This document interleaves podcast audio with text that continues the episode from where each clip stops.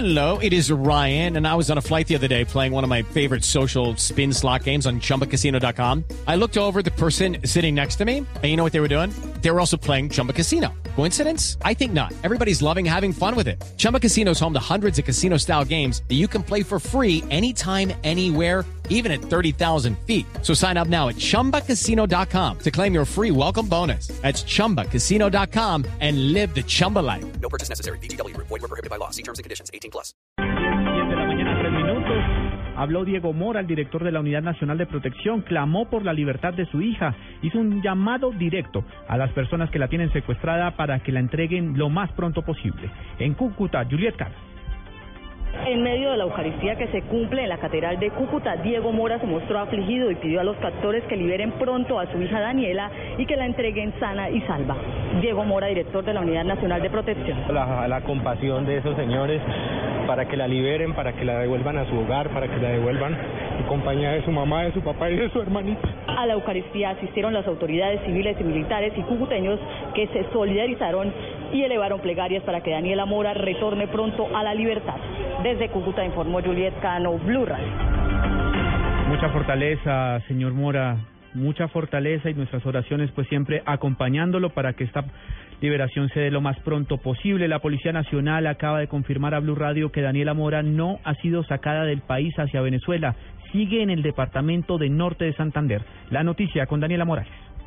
En diálogo con Blue Radio, el general Rodolfo Palomino, director de la Policía Nacional, aseguró que en este momento se está trabajando en coordinación con todas las autoridades, Gaula y Fiscalía, para evitar que Daniela Mora sea trasladada al país vecino Venezuela. Coordinación con la Fiscalía, recibiendo informaciones que se evalúan, se constatan, coordinaciones que se hacen en ánimo de poder garantizar eh, que ojalá no nos la vayan a movilizar eh, fuera del área controlada de Cúcuta. Son más de 500 hombres de todas las autoridades que trabajan en las investigaciones, también en el trabajo conjunto de puerta a puerta para recibir información que los lleve al paradero de la niña de 11 años. Daniela Morales, Blue Radio.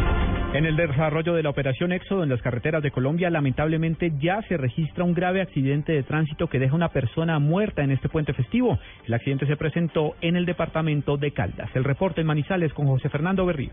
Trágico inició el puente festivo durante la movilización de vehículos en el plan Éxodo por vías de Caldas. Según el Cuerpo de Bomberos de Manizales, un accidente en las primeras horas de este sábado dejó un hombre muerto y dos personas más heridas tras el choque de un camión tipo furgón con un Jeep Toyota en el sector de Tres Puertas vía Cali Medellín. Teniente Jorge Iván Quintero.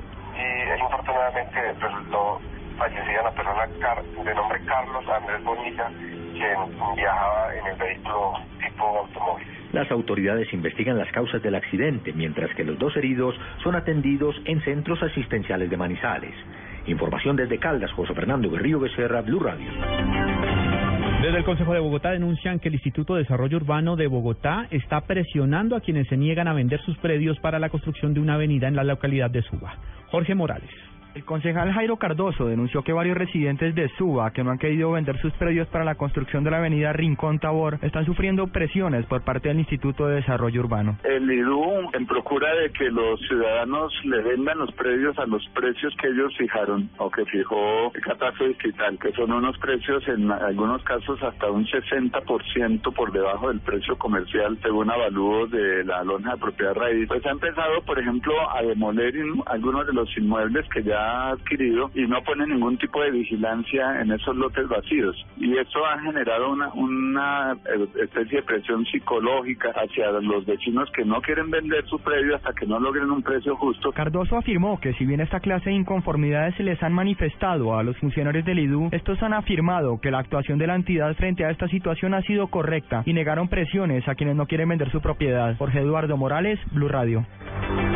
Información, información, relacionada con el deporte, crece el escándalo en torno a la FIFA, sobornos, pago de coimas precisamente para el desarrollo de partidos y ganar mundiales. Según se ha conocido en las últimas horas, un amistoso entre Brasil y Argentina sirvió para pagar un soborno. Pablo Ríos. Así es, Juan Camilo. Según el diario brasileño O Estado de Sao Paulo, documentos confiscados por las autoridades suizas apuntan a que un partido amistoso celebrado en 2010 en Doha, Qatar, entre Brasil y Argentina, sirvió para pagar sobornos a dirigentes de ambos países con el propósito de asegurar su voto a favor del Mundial de Qatar 2022. Los documentos fueron entregados a la policía suiza durante un operativo realizado el último 27 de mayo, mismo día en el que siete dirigentes de la FIFA fueron detenidos en Zurich acusados de corrupción por, parte de las autoridades de Estados Unidos. El periódico Paulista publica que ambas elecciones recibieron tres veces más de lo normal por el amistoso, dinero que sirvió como fachada para pagar el soborno a los entonces presidentes de la Confederación Brasileña de Fútbol Ricardo Teixeira y de la Asociación del Fútbol Argentino el fallecido Julio Grondona.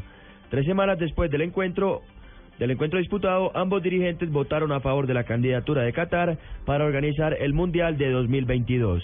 Pablo Ríos González, Blue Radio. Noticias contra reloj en Blue Radio. Desde la mañana, ocho minutos, noticia en desarrollo hasta ahora. El cambio climático requiere una acción más osada y responsable de todos los países y las diferencias de desarrollo no deberían invocarse para impedir un acuerdo de buena calidad. En la próxima conferencia de la ONU sobre el clima lo acaba de afirmar el presidente de Costa Rica, Luis Guillermo Solís. La cifra que es noticia, al menos siete insurgentes talibanes murieron al ser alcanzados por un dron estadounidense en una zona tribal del noreste de Pakistán. Lo acaban de informar responsables de seguridad. Y quedamos atentos al huracán Blanca que volvió a cobrar fuerza y alcanzó la categoría 3 mientras se desplaza hacia el noreste de México. Así lo acaban de informar el servicio meteorológico que espera que el fenómeno llegue a la península de Baja California ya degradado a depresión tropical.